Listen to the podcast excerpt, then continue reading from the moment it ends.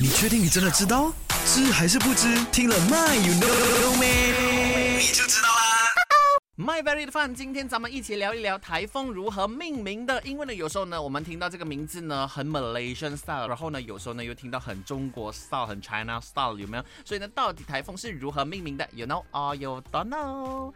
那台风是如何命名呢？它是由啊被影响的周边国家还有地区呢共同事先制定一个命名表，然后呢就是呃按顺序年复一年的循环重复使用了哈。这个命名表里头有一百四十个名字，比如说 Mal。医生呢就曾经提出过 Jerawat 啊、布拉山啊、Sepet 啊、呃 Nuri 啊、Nanga 等等这些名字啦哈。OK，那这些名字呢，其其实大多是具有这个文雅和平的意思的，比如说茉莉。